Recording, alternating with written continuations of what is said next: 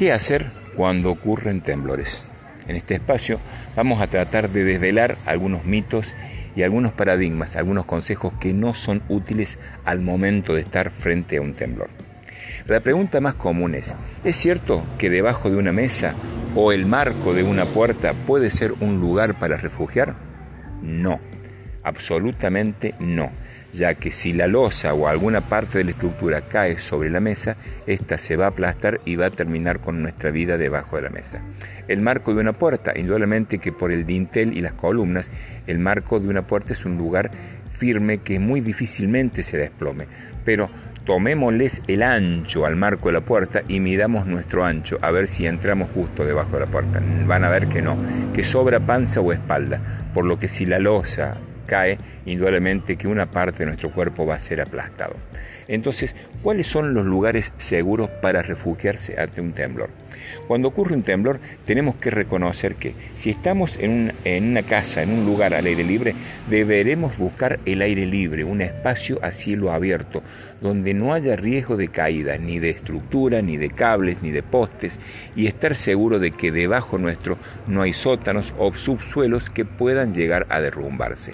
Bien, si estamos en un departamento, en un lugar de altura, debemos saber que en los edificios las torres, los, las columnas de las escaleras, la, eh, como se llama, el caño de las escaleras, es un lugar seguro, es un lugar en donde muy difícilmente puede llegar a haber derrumbe, el lugar donde se encuentran las escaleras de los edificios. Nunca subir a un ascensor en un pleno temblor, nunca subir a un ascensor. Las escaleras, el tubo de la escalera puede ser el lugar más seguro para refugiarnos. Y si no podemos salir de nuestro departamento, busquemos el lugar que es conocido como Triángulo de la Vida. ¿Qué es el Triángulo de la Vida?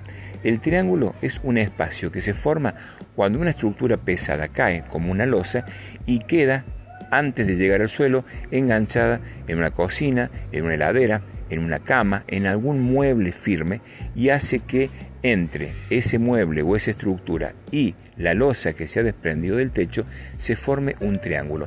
Es justo allí ese espacio en donde se, donde se suelen encontrar la mayoría de los supervivientes de derrumbes o temblores y es conocido como el triángulo de la vida. Es importante tener esto en claro.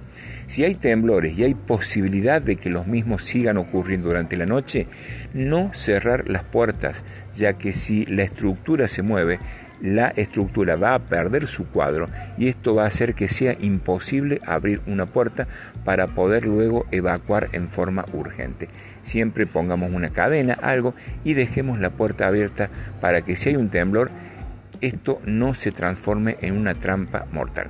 Recuerde, en temblor el triángulo de la vida es el concepto que debemos buscar e interiorizarnos para allí buscarlo como refugio. Y esto se forma al lado de una cocina, al lado de una heladera, al lado de una mesada de cocina, al lado de la cama. Si yo estoy en la habitación y no tengo nada más que la cama, no me pongo ni arriba ni abajo de la cama. Me hago un bollo al lado de la cama, cosa que si la estructura del techo se cae, forme un triángulo y en ese triángulo pueda llegar a tener más posibilidades de sobrevida. Mi nombre, Jesús Miguel Ernesto Peralta, soy enfermero técnico en emergencias médicas y subdirector de la agrupación GER, que es el grupo de entrenamiento en emergencias y rescate que dicta clases de emergencias, catástrofes en la Universidad Nacional de Córdoba. Lo espero en mi próximo podcast.